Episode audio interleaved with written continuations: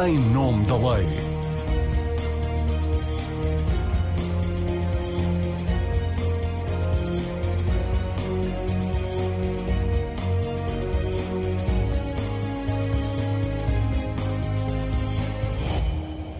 Olá, seja bem-vindo ao Em Nome da Lei. Nesta edição, mantemos o foco no processo marquês, mas agora na perspectiva das lições que a Justiça deve tirar do caso. Entre elas, a questão lançada pelo Presidente do Supremo Tribunal de Justiça de reduzir o âmbito da fase instrutória de forma a que ela não se torne uma espécie de pré-julgamento com produção de prova, audição de arguídos e testemunhas, o que, na ótica de Joaquim Pissarra, deturpa as finalidades desta fase processual fazendo com que os processos se arrastem. O Presidente do Supremo e, por inerência à figura de topo do Conselho Superior da Magistratura, considera insustentável e incompreensível que a decisão instrutória demore dois ou três anos. Antes de mais explicar para quem está menos familiarizado com a linguagem jurídica que a instrução é uma fase do processo que acontece ou não a seguir à acusação. E diga acontece ou não porque é facultativa. Não é suposto ser um pré-julgamento. Destina-se a que o juiz verifique se há indícios suficientes para levar uma pessoa acusada de um crime a julgamento. E as diligências de prova são limitadas. Não é uma decisão definitiva. Permite recurso, a não ser que a decisão instrutória confirme de forma substancial a acusação. Dito isto, passa a apresentar os nossos convidados o advogado Garcia Pereira, o presidente do Sindicato dos Magistrados do Ministério Público, António Ventinhas, e Tiago Geraldo, professor de Direito Penal na Faculdade de Direito de Lisboa e advogado. Sejam bem-vindos, obrigada pela vossa participação.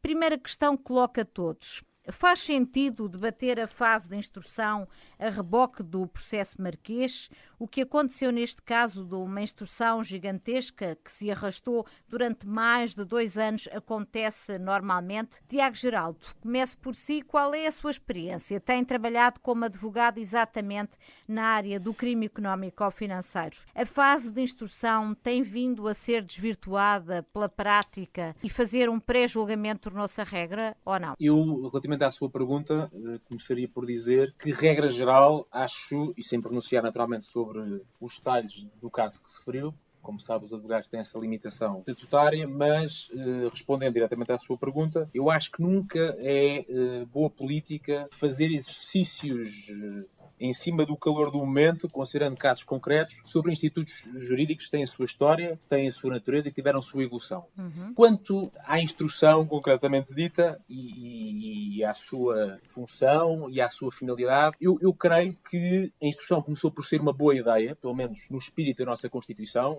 A instrução, de facto, era um pêndulo fundamental para o equilíbrio do sistema. Porquê? Porque vínhamos de um sistema anterior, e aqui reporto-me ao sistema processual que vigorava no, no, no, antigo regime. Antes do 25 que, de Abril. Antes uhum. do 25 de Abril, precisamente. Em que uh, havia uma instrução preparatória que era conduzida por, pela polícia, pelas, pelas, autoridades policiais e depois uh, que seguia uma instrução um, ehm, contraditória, que era presidida por um juiz, num novo modelo processual penal, passou a haver um inquérito conduzido pelo Ministério Público, como é sabido, advogado pelas polícias, e a instrução surge como esta fase facultativa que serve exatamente para quê? E acho que é importante que as pessoas, depois entramos no domínio mais prático, mas percebam qual é que é o sentido desta fase facultativa, como disse muito bem. A instrução serve na perspectiva da defesa, e será esse tema mais sensível, ou o ângulo mais sensível. A instrução serve na perspectiva da defesa para promover o contraditório que a fase de investigação, pela natureza das coisas, não permite franquear uh, ao arguído. A instrução permite que o arguído uh, exerça, se quiser, não, não, não, é exatamente assim designado, mas exerça o seu direito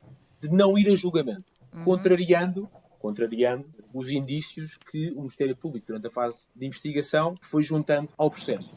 Na prática, na prática, enfim, uh, como se costuma dizer, na prática muitas vezes a teoria é outra, não é?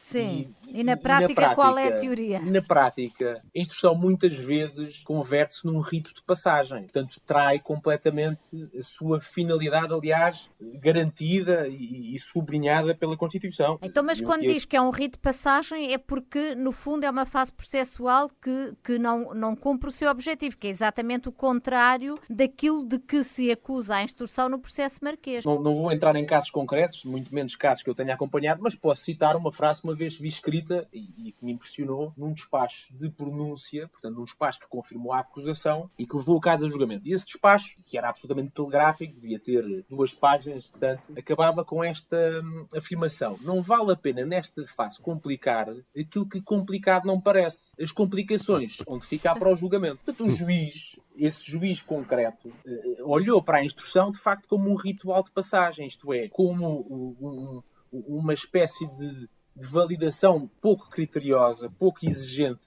da, investigação que foi conduzida anteriormente pelo Ministério Público. Isso, de facto, é trair a ideia e a essência da instrução. Mas, ó Tiago, serve... entre, entre, este ritual de passagem, uh, uh, cujo exemplo citou, e outros casos em que, uh, pelo menos na ótica de alguns, e nomeadamente o processo, a instrução do processo marquês, que se tornam numa espécie de pré-julgamento, há aqui algum ponto de equilíbrio e do ponto de vista de estatístico, se é possível ter essa estatística, a maioria dos casos de instrução situam-se onde? Nesse ponto de equilíbrio ou uh, no, no, mais ou no menos? Eu, eu, respondendo à última pergunta, diria, estatisticamente, pelo que eu conheço de casos que acompanhei e, e de outros casos de colegas e, e casos que são do domínio público, eu diria que uh, a percentagem de casos confirmados em, em, em, instrução para julgamento será substancialmente superior uh, à hipótese contrária, isto é, casos que ficam uh, por ali e não avançam para julgamento. Mas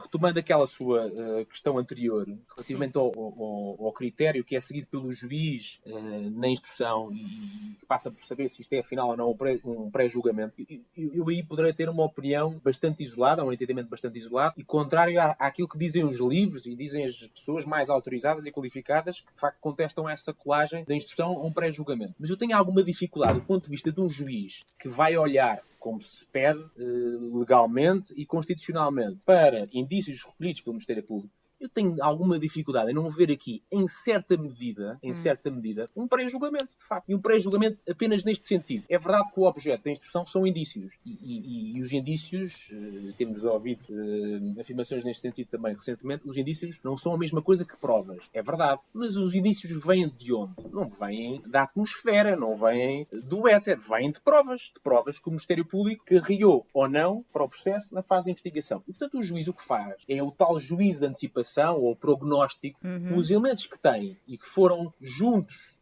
eh, pelo Ministério Público na fase de investigação, o juiz pergunta-se: é ou não mais provável que com estes elementos possa haver no final do dia, isto é, no final do julgamento, uma condenação. Se a resposta for afirmativa, então o processo segue para julgamento e confirma-se a acusação com uma pronúncia. Na, na, hipótese contrária, o processo ficará por ali e será arquivado. Mas este juízo, é, é possível graduar a convicção do juiz em termos tão rigorosos e estanques que não o, vinculem de alguma forma um juízo sobre a relevância daquela prova que ele está mais à frente? Eu oh, acho que sim, confesso. E, portanto, oh, oh, Tiago Geraldo, então do seu ponto de vista, a, a solução preconizada pelo Presidente do Supremo uh, no rescaldo, aliás, não é no rescaldo, é mesmo antes de ter sido conhecida a decisão instrutória do processo uh, marquês, não, não é uma boa solução, no sentido de que, para ele, a instrução deve deixar de ser produzida prova durante a instrução e o, e o juiz deve limitar-se a verificar a prova carreada pelo, pelo Ministério Público, para ver se ela é suficiente ou não para levar o arguído a julgamento. Muito concretamente, eu, eu conheço e li essas declarações, naturalmente, e, e percebo que partem de uma premissa que é um, a duração, enfim, bastante,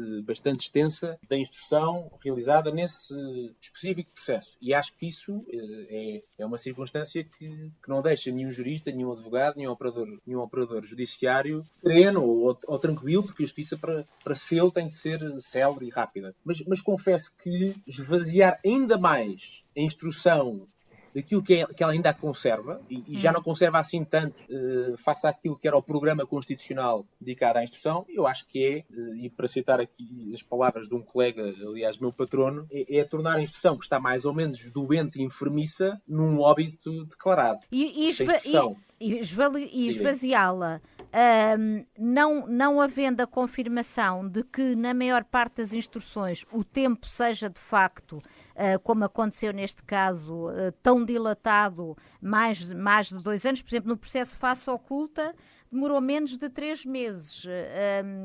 Na maior parte dos processos, uh, o tempo de instrução é assim tão longo, não é? Oh. Não, olha, o que a lei diz é que a instrução, em regra, dura três meses. Mas eu diria que essa é daquelas regras que existe, não, não para inglês ver, mas para português ver, mas não aplicar. De facto, hum. são raros os casos em que a instrução dura apenas três meses. Casos absolutamente simples, eh, isso pode acontecer. Mas, mas, mas em casos com alguma complexidade, isso é absolutamente inviável. Dito isto, não, não me quero pronunciar sobre esse caso em concreto, mas pensando em casos de alguma dimensão e complexidade, hum, eu não vejo com, com, com franqueza que seja possível encurtar para um prazo muito, muito mais eh, curto ou mais reduzido a duração da instrução, até porque na instrução se está a ser sindicado o trabalho de investigação no inquérito, enfim, durou 5 anos, 7 anos, é difícil para o contraditório ser efetivo e ser verdadeiro que se possa encurtar a instrução para esses 3 meses ideais. O próprio inquérito também tem prazos ideais e o prazo regra ideal para um inquérito é de 8 meses. pois que também uh, não é eh, cumprido, enfim, não é? Não é cumprido na esmagadora maioria dos casos, mesmo muitas vezes em casos simples, quanto mais em casos complexos. Deixe-me agora ouvir o seu colega Garcia, Garcia Pereira. Soutor, há, há muita gente que diz que a instrução é usada pelos advogados como uma manobra dilatória para fazer arrastar os processos, de forma a que no final os crimes já estejam todos prescritos. Admite que há advogados que usam a instrução como uma manobra dilatória? Queria dizer que, eh, previamente a isso, acho que faz todo o sentido discutir todas as questões que se suscitem no, no espaço público, desde que essa discussão seja feita de forma séria, de forma uh, fundamentada e em que todas as correntes de opinião se possam fazer uh, ouvir. Aquilo a que nós temos assistido nos últimos tempos, uhum. quer nas vésperas da leitura da decisão instrutória que está aqui a servir de pano de fundo de tudo, quer nos dias imediatamente subsequentes, foi uma barragem de artilharia de comentadores e opinadores que na véspera opinavam sobre o Covid-19 e depois transmutaram rapidamente a especialistas em processo penal, por um lado, e por outro, em tomadas de posição que, em meu entender, são completamente inaceitáveis no Estado de Direito. As afirmações do Presidente do Supremo Tribunal de Justiça, que é simultaneamente o Presidente, por inerência, o Presidente do Conselho Superior da Magistratura, que é o órgão de gestão e disciplina uh, dos, juízes. Do, dos juízes a dois dias da leitura da decisão, pronunciando-se de uma forma que toda a gente entendeu como uma crítica, um ataque ao próprio, ao próprio juiz que iria proferir essa decisão, uhum. são absolutamente inaceitáveis, vindas de quem quer que seja, mais ainda quando vêm uh, exatamente do Presidente do Supremo e do Presidente do Conselho Superior da Magistratura. Dito isto, eu queria dizer também, quanto à instrução, que a instrução é uma imposição constitucional, que foi, é certo, enfim, sendo minada desde o momento em que ela passou a ser consagrada sagrada na Constituição em 1976. O professor eh, Tiago já explicou que antes do 25 de Abril tínhamos uma fase de instrução preparatória, que era praticamente dirigida pela polícia, e depois uma fase de instrução contraditória. O, eh, a Constituição vai instituir um modelo,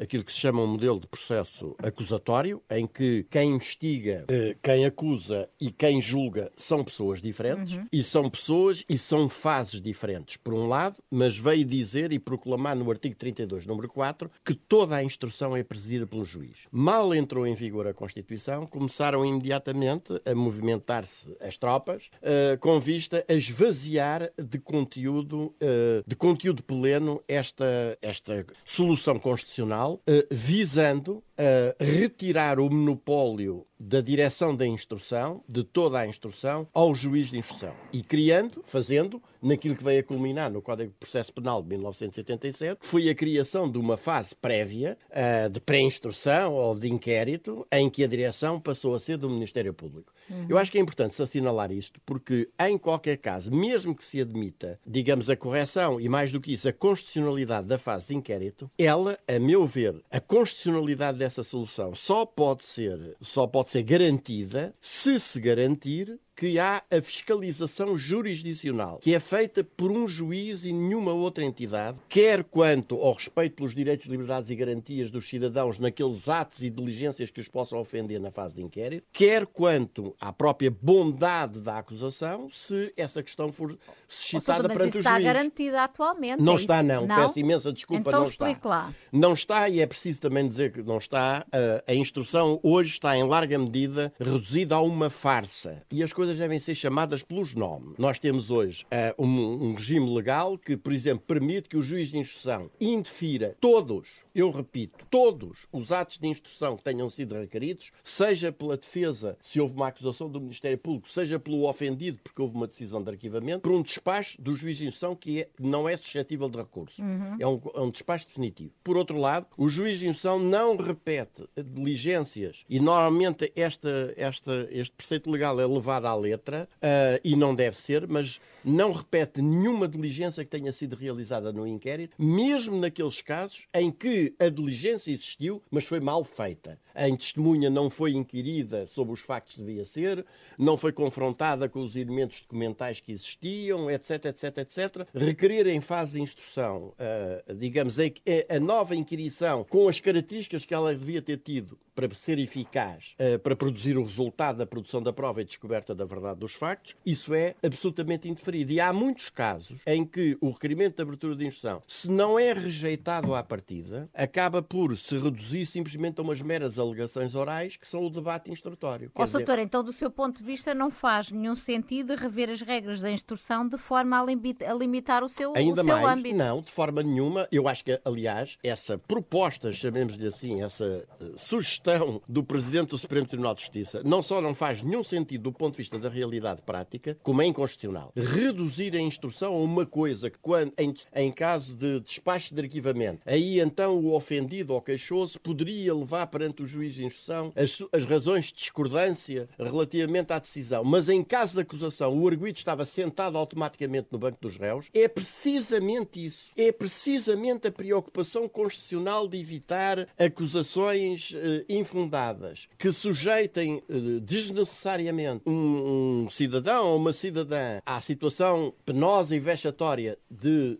ter que se sentar no banco dos réus, é que a instrução existe. E agora deixa-me dizer uma última coisa. Sim, Para além daquilo que o, professor, Tiago, que o professor Tiago já disse, que é quando há uma investigação que se arrastou durante sete anos e que produz uma acusação durante quatro, de 4 mil páginas, é óbvio que a instrução que pretenda demonstrar que factos que os acusadores dão como indiciariamente demonstrados não estão de todo, que houve provas ilegais ou outra coisa legalmente obtidas, é óbvio que, não digo que tenha que ter a mesma duração dos sete anos, como é óbvio, e, tenha, e que o requerimento de abertura de instrução tenha de ter as mesmas 4 mil páginas, mas tem de ser relativamente proporcionada à extensão da acusação e ao conjunto de questões que ela suscita. O último ponto que eu diria, desejaria salientar, e não é uma defesa corporativa, nós, advogados, sabemos que os cidadãos que nós representamos, uhum. quer sejam uh, arguídos, quer sejam uh, vítimas, quer sejam lesados e queixosos, temos que respeitar escrupulosamente os prazos fixados na lei, porque eles para nós são perentórios. Se não requerermos a abertura de instrução no prazo que está estabelecido na lei, o prazo, uh, o direito do Constituinte, herdeu.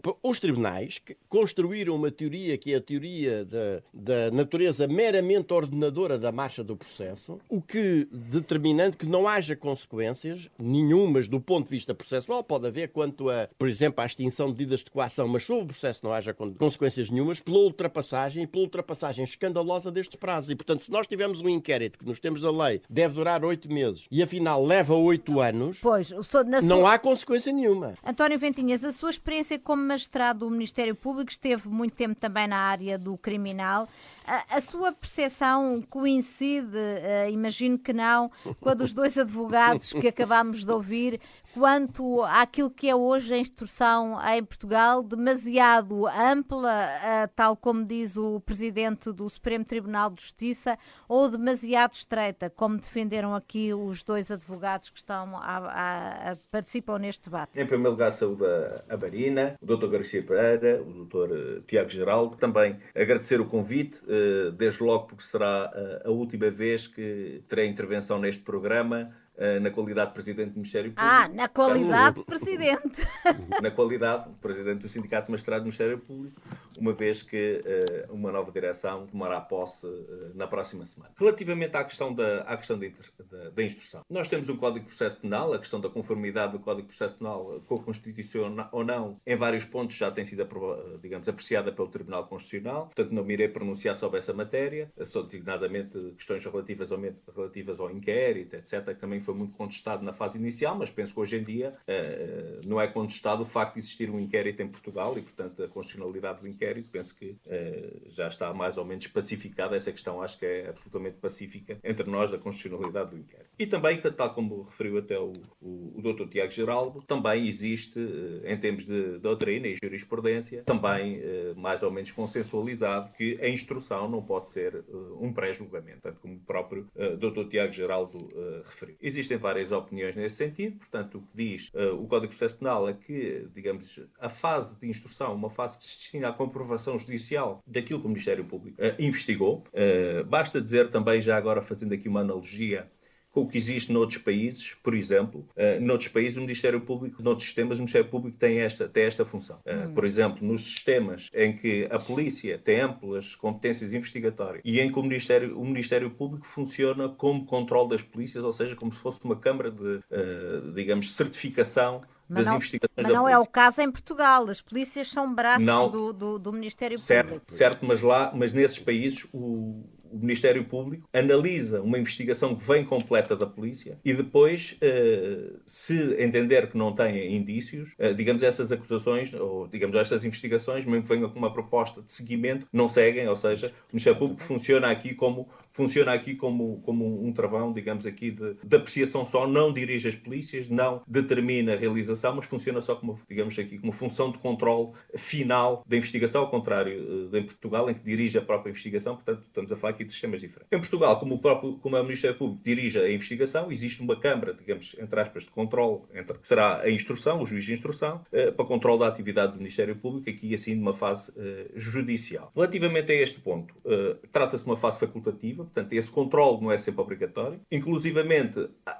há formas de processos que não permitem instrução, designadamente as formas mais simplificadas não permitem uh, a realização de, de, instrução e, portanto, não, nem todos os casos, nem todos os processos, aliás, é uma pequena percentagem, é que existe a abertura da, da, da instrução. E, feito esta pequena, esta pequena, digamos, introdução inicial, o que eu gostaria de referir relativamente à instrução, e muito se tem discutido acerca da instrução, é, a questão não é de agora, não é deste caso ou de outro. Eu, quando andava no Centro de Estudos Judiciários, já há mais de 20 anos, já se discutia se, se devia acabar com a instrução ou não. Eu, eu, posso aqui transmitir a minha posição pessoal, e estou a dizer a minha posição pessoal, não a posição do sindicato, porque eh, mesmo até entre nós, entre a direção, existem várias posições acerca de, de, desta matéria, portanto não temos propriamente uma posição unânime relativamente uh, a este assunto. É um assunto que existem várias sensibilidades. A minha posição uh, relativamente à instrução é que eu entendo que a instrução deve continuar a existir. Há pessoas que entendem que a instrução deve acabar, há quem entenda que a instrução só deve existir relativamente uh, às situações em que existe arquivamento do Ministério Público, que é necessário uma comprovação judicial. Há quem entenda e também que possa admitir que a instrução se resuma, nos casos em que há acusação por parte do Ministério Público, apenas a um debate, no fundo, para fazer essa verificação verificação se existem indícios suficientes na acusação que permitam a ida a julgamento e, portanto, fazer aqui um bocadinho o controle do Ministério Público, ou seja, o controle de tudo o que está lá, se existem ou não indícios e para o processo poder perseguir. É essa a posição é... da Associação Sindical dos Juízes, bem me lembro, penso. E a minha posição é um bocadinho diferente. A minha posição é, entendo que deve haver uh, instrução, eu entendo pessoalmente, eu digo que é pessoalmente, não do sindicato, é a minha posição pessoal. Sim, deve haver instrução. Deve haver instrução, deve haver o tal debate instrutório e deve haver atos de instrução mas, atenção, não, os atos de instrução, na minha opinião, eh, têm que existir com uma certa limitação, permite para não retirar atos de inquérito. Existem muitas instruções onde existem a repetição de atos de inquérito, eh, nitidamente, e, portanto, em que alguns juízes de instrução aderem a tudo que, digamos, é requerido por parte no requerimento. É, essa é a regra, pergunto-lhe, essa é a regra, uh, Não, António. A regra, a regra não é essa. Aliás, a regra, estes processos que nós conhecemos da televisão não são regra de nada. Ou seja, estes processos são exceção em tudo. São exceção em prazos, são exceção em morosidade, Estado, são exceção nas práticas, são exceção até dos próprios juízes andarem a disputar os processos, normalmente. Mas, mas por isso, então, eu pergunto se faz sentido uh, pensarmos em uh, mudanças uh,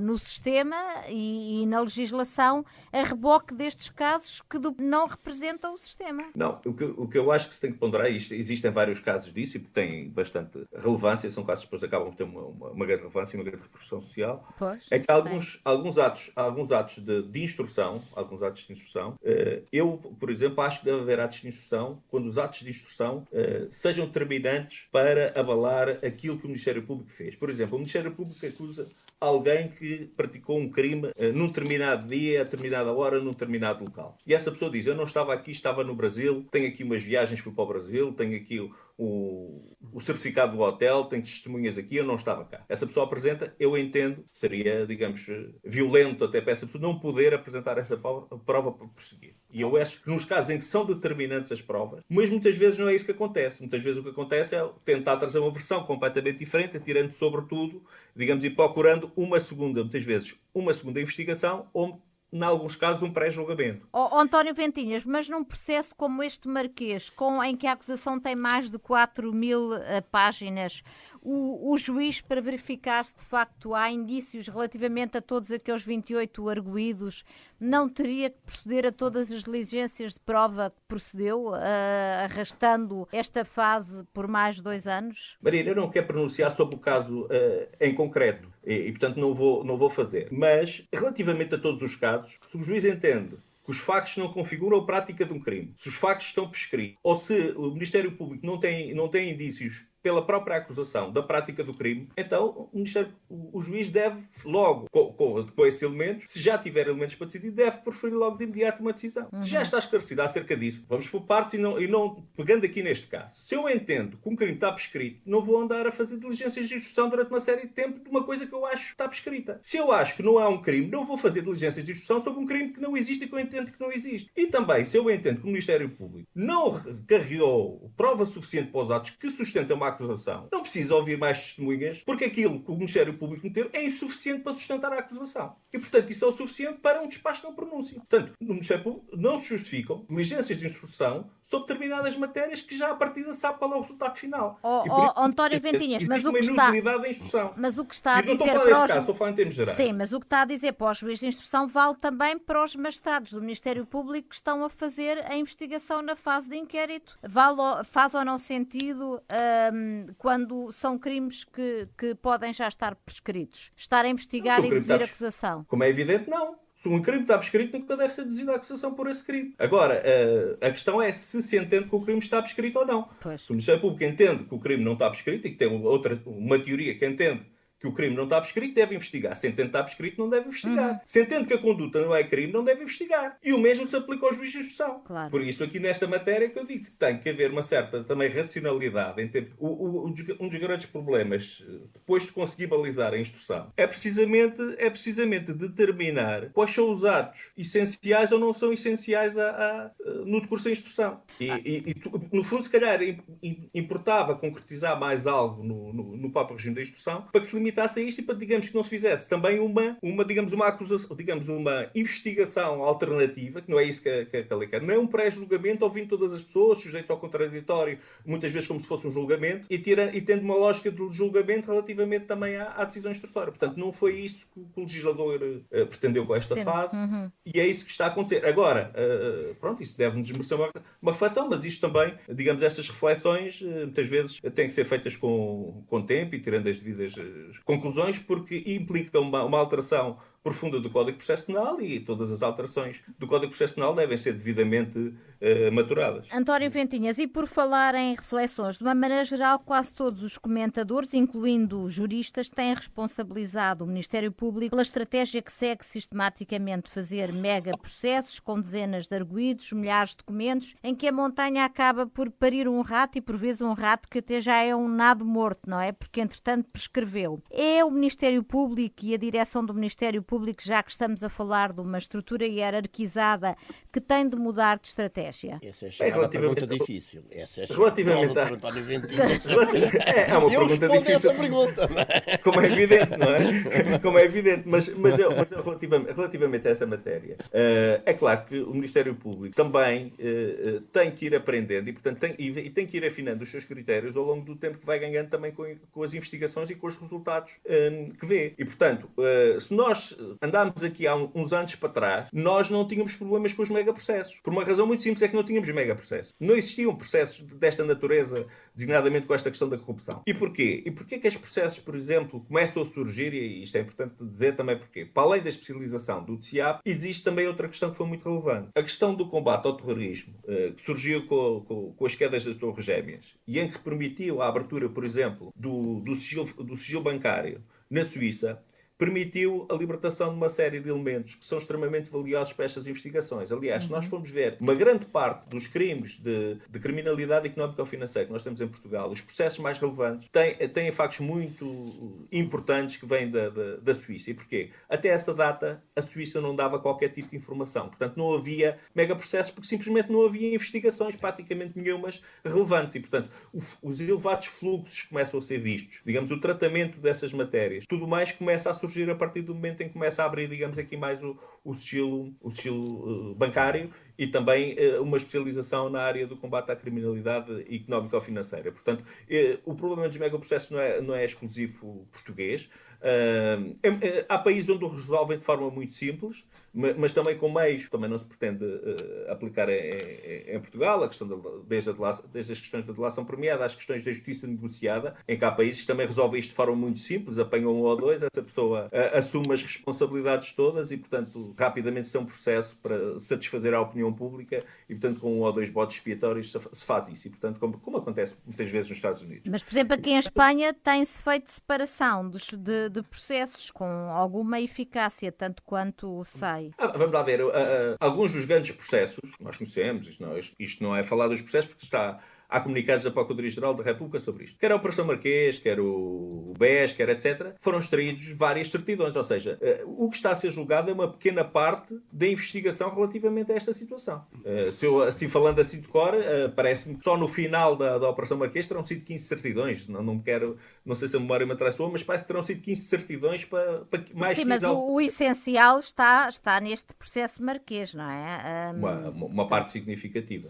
Uh, Garcia Pereira, concorda que os megaprocessos são a razão principal da deterioração da imagem da justiça e a percepção de que não se faz justiça porque ela não decide em, em tempo útil? Não concordo que seja uh, a razão principal. Eu acho que nós neste momento temos um processo, um processo penal largamente atribiliário e não é isso que a Constituição fixou, nem é isso que deve caracterizar o processo penal de um Estado que se diz direito democrático. Há um outro ponto que ninguém falou até agora, mas falo eu, que é o da utilização cirúrgica, das sempre cirúrgicas e sempre impunes violações do segredo de justiça e que transformaram o processo penal em Portugal numa forma de abate de adversários políticos, de cidadãos incómodos ou simplesmente visados numa determinada investigação. E porque se cria com facilidade, através dessa lógica que não é apenas ilegal, há aqui um problema sério, que é fazer escorregar para um certo tipo de imprensa que um dia destes substituiu aos tribunais e passamos a ter,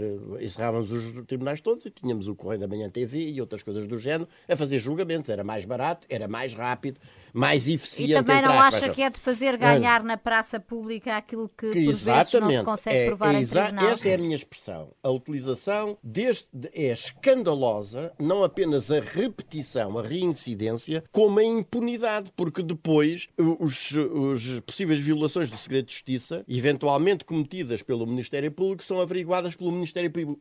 Não brinquem connosco. Não brinquem connosco, não cuspam na nossa inteligência. É evidente que assim jamais se descobrirá, por exemplo, como é que as televisões foram chamadas no processo marquês para filmarem em direto a, a, a detenção do, do, do arguído mais conhecido. Ou como é que por exemplo, saltou para, o, para, a, para, a, opinião pública, quando foi do processo dos vistos gold, que o desembargador Antero Luís estava a ser investigado como corrupto, porque uma super procuradora do super TCIAP, eh, porque numa escuta aparecia uma referência ao nome do, do desembargador, se o transformá-lo em suspeito. E nunca o tendo constituído como arguído, inclusivamente ordenou à Polícia Judiciária, ao Gabinete de Recuperação de Ativos, que vasculhasse as contas, o património, à procura de encontrar alguma coisa, é aquilo que eu chamo a pesca de arrasto, não encontrou nada e, quando, e fez isto tudo com, sendo completamente incompetente para dirigir o inquérito, porque toda a gente sabe, toda a gente sabia que o Dr. António Luís é juiz desembargador, era diretor do SIS na altura, e toda a gente sabe que a competência, em razão da hierarquia, determina que um processo, um procedimento criminal contra um juiz desembargador tenha de ser seguir no, no Supremo Tribunal de Justiça. Ora, não obstante isso, aquela, aquele corpo de elite de, do, do Ministério Público ignorou completamente esta, esta, esta incompetência, prosseguiu a investigação, cai, caiu para os jornais a referência, notícias de primeira página, eu recordo-me, eu tenho memória. Oh, oh Soutor, mas uh, não, não, é essa, eu acredito que seja essa o, o seu, a sua percepção. Não é mas percepção, não é essa, são factos. São factos, mas não é essa a percepção da opinião pública. A percepção da opinião pública é que os poderosos em Portugal continuam Ouça, já vamos a escapar à percepção. Vamos à percepção e como é que se cria essa percepção. Essa percepção cria-se, por exemplo, no caso que eu estou a citar. Eu não tenho nenhuma simpatia, nem pessoal, nem social, nem política, nem familiar, nem o que é que seja, por qualquer dos arguídos envolvidos nesse processo. Agora, exatamente por isso, eu sinto-me no direito, e mais do que isso, no dever ético, de erguer a voz para dizer que estão a ser objeto de um tratamento que é absolutamente inaceitável, repito, no Estado de Direito. E o exemplo que eu estava a dizer há bocado é um exemplo significativo, porque isto significou sair para os jornais a notícia de que este é corrupto. Ora, este também lá está metido naquela golpada dos vistos gold. E como se sabe, já agora convém dizer também, que os outros arguídos que lá estavam e que o juiz de instrução amigo do Ministério Público, Carlos Alexandre, considerou que havia provas indiciárias, uh, uh, reduziu a instrução a uma coisa mais ou menos menos uh, simbólica e terminou com um despacho de pronúncia dizendo que as provas indiciárias recolhidas contra o, o, então Ministro da Administração Interna, Miguel Macedo, e o diretor do, do CEF, Miguel Paulos, Sim, é, Paulos, é, Manuel Paulos, Manuel Paulos. É, eram avassaladoras. Essas pessoas vão a julgamento, são objeto de uma decisão absolutória de absolvição na primeira instância. Há recurso do Ministério Público. A decisão de absolvição é confirmada por um acórdão, quer a sentença instância, quer um acórdão, se os acusadores, os, in, os investigadores e acusadores daquele processo tivessem um pingo de vergonha na cara, tinham-na pintado de preto. Oh, oh, Ora, estas coisas então, vão mas, passando. Mas claro, deixe-me só terminar. Sim, é, é assim eu... é que se cria a chamada percepção da opinião pública. É assim é que depois, também, quando se falha, é fácil disfarçar, porque evidentemente aquilo que se passou na Operação Marquês é um falhanço monumental da, do corpo de elite do Ministério Público na, na investigação de um dos casos que, à partida, foi apresentado como o maior caso de corrupção nas últimas décadas. E é um falhanço monumental. E é esse falhanço que se disfarça através, evidentemente, da criação de uma percepção pública que é feita com base nas violações do segredo de justiça. E isto é inaceitável, porque isto significa, como disse há bocado e muito bem, é uma frase que exprime completamente o que aqui se passa, tratar de ganhar em campo aquilo que não se fosse tratar de ganhar na secretaria ou fora de campo aquilo que não se conseguiu ganhar em campo. E isto é inaceitável. O António Ventinha estava a querer intervir. Uh, se, se, quer intervir, uh, intervenha rapidamente, que eu quero ouvir o Tiago Geraldo. O doutor uh, Garcia Pereira estava a dizer que foi um falhanço monumental. Eu penso que a decisão está em recurso, não é? E, portanto, tal como o doutor Garcia Pereira, se chegar ao final, transitou em julgar e, portanto, relativamente aos vistos de golo, pode fazer essa apreciação. Relativamente à Operação Marquês, penso que não poderá fazer, uma vez que a decisão do, do juiz de instrução é pode ser revogada pela relação, que é, parece que o Ministério Público já anunciou que vai recorrer, acho que até os já arguidos que afirmaram também que vão recorrer, portanto, eh, estamos perante uma decisão transitória uh, que, que, poderá uh, ser revogada pelo, pelo Então, se é transitória para isso, também é transitória para e, se. Ataca... É, não é? Parece também é, é, é, transitória. É também, claro mas que é, é transitória. É transitória todo, ah, claro. Como é evidente, sim. todos sabemos que é transitória. Mas, num primeiro momento, é uma derrota estrondosa do Ministério Público, em particular do TCIAP. E mas, segundo lugar. Intervalo, ao intervalo segundo, não há derrota. Ou, não, não. Só no fim do jogo. E em segundo lugar, não se pode ter dois pesos e duas medidas. Ou seja, para se dizer que, bom, isto não significou a derrota do Ministério Público, isto é temporário. Para se atacar da forma mais nefanda e vil o juiz que, em consciência, decidiu produzir uma determinada decisão. Já se apresenta essa decisão como o facto oh, oh, Garcia Pereira, mas é muito o, engraçado o, esta o, o juiz também é- atacou é forte e feio o Ministério Público. Vamos lá ver uma coisa. Não é atacar forte e feio. O que é que significa? Atacar forte e feio, dizer... Mas quem é que atacou forte e feio? O, o... A, a, dizer num despacho de uma decisão instrutória que visa a comprovação judicial ou não de uma acusação. Que aquela acusação se revela insubsistente, que se revela infundada, que não tem bastante suporte na, na lei, que significa um conjunto de ilações. Isto o que é que tem de especial? O que eu diria é que o Ministério Público está pouco habituado ao contraditório. Nós, advogados, no exercício da nossa atividade, ouvimos isto todos os dias. Uhum. Todos os dias decisões. também. Não, não, oh, oh, oh, também, também aquelas expressões usadas por... Oh, oh doutor Ventinhas, doutor Ventinhas, deixe só que diga uma coisa. Eu dei aqui dois exemplos referindo-se a duas pessoas de áreas políticas com as quais não nada tem a ver e que não têm nada a ver com a Operação Marquês, que são uma vergonha para a forma como o Ministério Público e o juiz de instrução que o calciona sempre atuaram e nada aconteceu neste país. E isto são factos de processos que estão transitados em julgado. Porquê é que os senhores ah, não pensam um bocadinho? Não fazem um juízo de autocrítica? Não fazem um juízo de autocrítica? Ou estão convencidos que foram ungidos por uma qualquer unção divina que transforma os super procuradores do TCIAP em seres intelectual e moralmente superiores à maioria dos Garcia, cidadãos? Garcia Pereira, deixe-me... Oh, Garcia Pereira, António Não são divinas nem no diabo, nem no TCIAP, nem nos advogados. Daqui digamos que somos todos é, comuns como os mortais. Nem, nem, não, não, doutor, nós não somos titulares de inquéritos, nós não, somos, nós não temos o poder, de, nós não somos Garcia, o dominus absoluto da primeira fase Garcia do processo Pereira e António Ventinhas, claro, eu quero claro ouvir. Que não, mas a nossa que... também é escrutinada. Eu quero ouvir o Tiago. Relativamente eu... ao resto, mas pronto. Eu quero ouvir o Tiago Geraldo sobre, sobre esta questão dos mega processos e da estratégia do Ministério Público. Que lições há a tirar nesta matéria uh, do processo marquês, ou não querendo referir-se ao processo em concreto, sei que não quer. Um, que lições há a tirar de todos estes mega processos que temos, que temos tido nos últimos anos, enfim, e que não têm uh, conduzido a resultados particularmente brilhantes? Eu, quanto aos mega processos, eh, acho que de facto se impõe uma reflexão geral, transversal, por parte dos vários operadores judiciários e por parte do poder legislativo, que é quem pode introduzir alterações que, que mudem alguma coisa. E acho que não vamos lá com pequenos remédios, nem com pequenas mesinhas para ajustar aquilo que nos parece. Parece para qualquer pessoa que acompanhe o fenómeno judiciário eh, algumas perversões e alguns efeitos negativos e algumas entorses que vêm dos megaprocessos. Os megaprocessos em Portugal explicam-se por uma razão. Há uma razão legal para eles existirem e uma razão, razão, constitucional, que é esta. O Ministério Público, de facto, de acordo com o seu estatuto, está obrigado a investigar tudo, tudo. E investigando tudo, e começando numa ponta uh, do fio e começando a puxar o fio, vai uh, acumulando, não é? Está aqui como que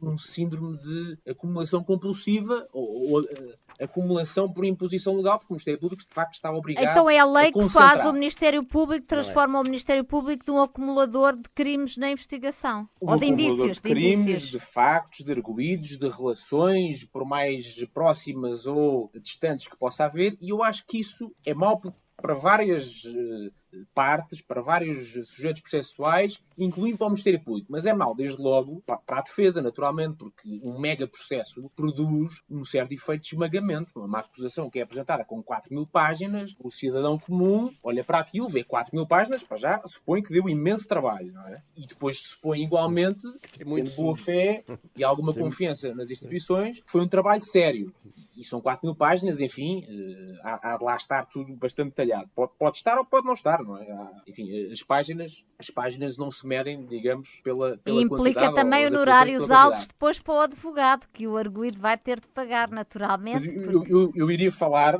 e, sobre as, as, perversões ou os entorces que esse esmagamento dos megaprocessos pode causar para as defesas, para além do esmagamento e da percepção pública de que estamos perante uma montanha intransponível, para a defesa é evidentemente difícil, muito mais difícil, defender-se uh, num mega processo, porque a realidade é amplíssima e os prazos, como dizia o Dr. Garcia Pereira, os prazos para a defesa são todos eles perentórios.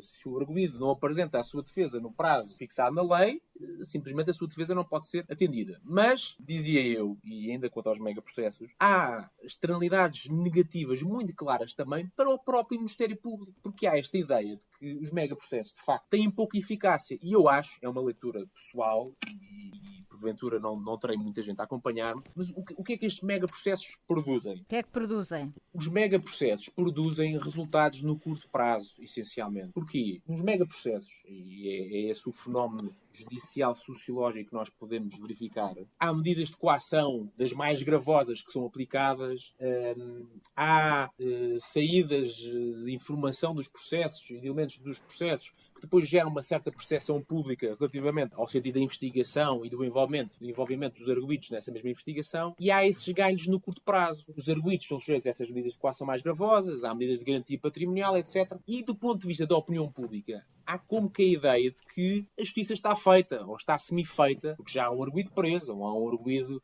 suspenso uhum. de funções, ou há um arguido com uma calção de vários eh, milhões, e, e, e esses ganhos no curto prazo são a razão pela qual, ou podem ser a razão pela qual, no longo prazo e no fim do processo, as coisas depois se vêm a perceber que não estão exatamente fundamentadas, verificadas e assentes em prova efetiva como deveriam estar. A solução qual é que pode ser, a meu ver? E eu sei que esta opinião também está longe de ser consensual. A solução é, é, é abandonarmos o princípio da legalidade, tal como ele hoje está consagrado, de forma quase sacramental, e que leva a este síndrome de acumulação compulsiva e permitir ao Ministério Público, com garantias, com verificação judicial, se necessário, uh, fatiar, selecionar aquilo que, num determinado processo, de uma determinada investigação, ou é o mais importante, ou é aquilo que o Ministério Público entende, de forma mais uh, robusta, pode levar a um determinado resultado final, sendo certo que o Ministério Público, como sabemos todos, não, não, não investiga para acusar, investiga para Suposta, chegar a uma conclusão, pode ser a da acusação ou a da... É Mas esse efeito, esse Mas... efeito já hoje pode ser obtido. A questão é essa, sem, sem substituir o princípio da legalidade pelo da oportunidade do Ministério Público que nós temos, então é que é de estarrecer. É, isso é, isso Mas é esse é um tema, tem, Mas tem que ser um 30, tema para outro programa. O não... artigo 30, número 1, a linha B, diz precisamente que a separação Mas eu tenho que terminar o programa. Já a separação de processos pode ser ordenada quando houver um grave risco para o exercício da ação punitiva do Estado. Uh, António, mesmo a terminar, este é um tema naturalmente que dá para um outro programa. Uh, não podemos podemos hoje estar a prolongar. Uh, vou só dar a oportunidade ao António Ventinhas de se pronunciar telegraficamente sobre a questão do segredo de justiça. Eu, relativamente ao segredo de justiça, eu gostaria de ser uh, muito sintético. Uh, e, e, portanto, partilho da opinião que, que, que, o segredo de justiça deve ser combatido. Agora, eu também fico muito admirado face aos grandes combates pelo segredo de justiça que têm existido em Portugal. Quando ainda há relativamente pouco tempo, uh, uma, duas procuradoras do Diabo de Lisboa, uh, que tinham um processo de violação de segredo de justiça, que foram precisamente atacados por todos os quadrantes da sociedade, em que sem, sem, sem ninguém se ter levantado para os defender, quando estavam precisamente a investigar crimes de violação de segredo de justiça. Inclusivamente houve eh, idas à Assembleia para se falar da questão, houve vários advogados que se pronunciaram uh, contra as procuradoras que estavam a investigar o segredo de justiça. E, portanto, realmente... Não foi contra a investigação, foi contra os meios que foram utilizados e não, saber se elas, for... se elas podiam não, ter feito ou não. É certo, o que é certo é que relativamente ah, à questão do segredo de justiça... Sem mandato de juiz tem que ter muito que se lhe diga e, portanto, relativamente isso só dá, quando dá jeito é uma determinada forma e quando não dá portanto, jeito... Portanto, devem ter sido os arguídos da Operação Marquês que chamaram as televisões para os filmar. Estamos não, a ver, eu, não é? Eu, eu, não posso, eu não posso falar disso aqui. Oh, oh António, eu tenho mesmo. Eu a, tenho... história, a história talvez seja outra. Ah, eu tenho... a, história, a história talvez e, seja e do outra. Dr. António Luís, a história também é outra. Oh, também foi o Dr. António Luís que mandou para os jornais que estava talvez, a ser investigado. É isso? Talvez tenha sido a história ah. da, do perigo de fuga é que tenha sido relevante para aparecerem lá as televisões. Se calhar ah, interpretava que não havia perigo que de fuga. Que bela teoria é essa. Não ouviu a segunda parte. Foi também o Dr. António Luís que mandou para os jornais a notícia que estava a ser investigado. Eu tenho, eu tenho, eu tenho. Não sei quem é houve matérias em segredo de justiça que estavam em escritórios de advogados, foram tirados pelo Sr. Pronto. e foi enviado cá para fora. eu Bem, já mas certamente foi o Ministério Público também. Eu, em nome da lei, tenho de ficar por aqui. Agradeço mais uma vez aos nossos convidados e muito especialmente ao António Ventinhas, que deixa de ser presidente do, do Sindicato dos Magistrados do Ministério Público, mas espero que não deixe de ser uma presença assídua aqui no Em Nome da Lei. Voltamos na próxima semana com um novo tema. O programa fica disponível a partir de agora no site da Rádio Renascença e nas plataformas de podcast. Bom fim de semana, boa semana. Fico a Renascença para estar a par do mundo. Em nome da lei.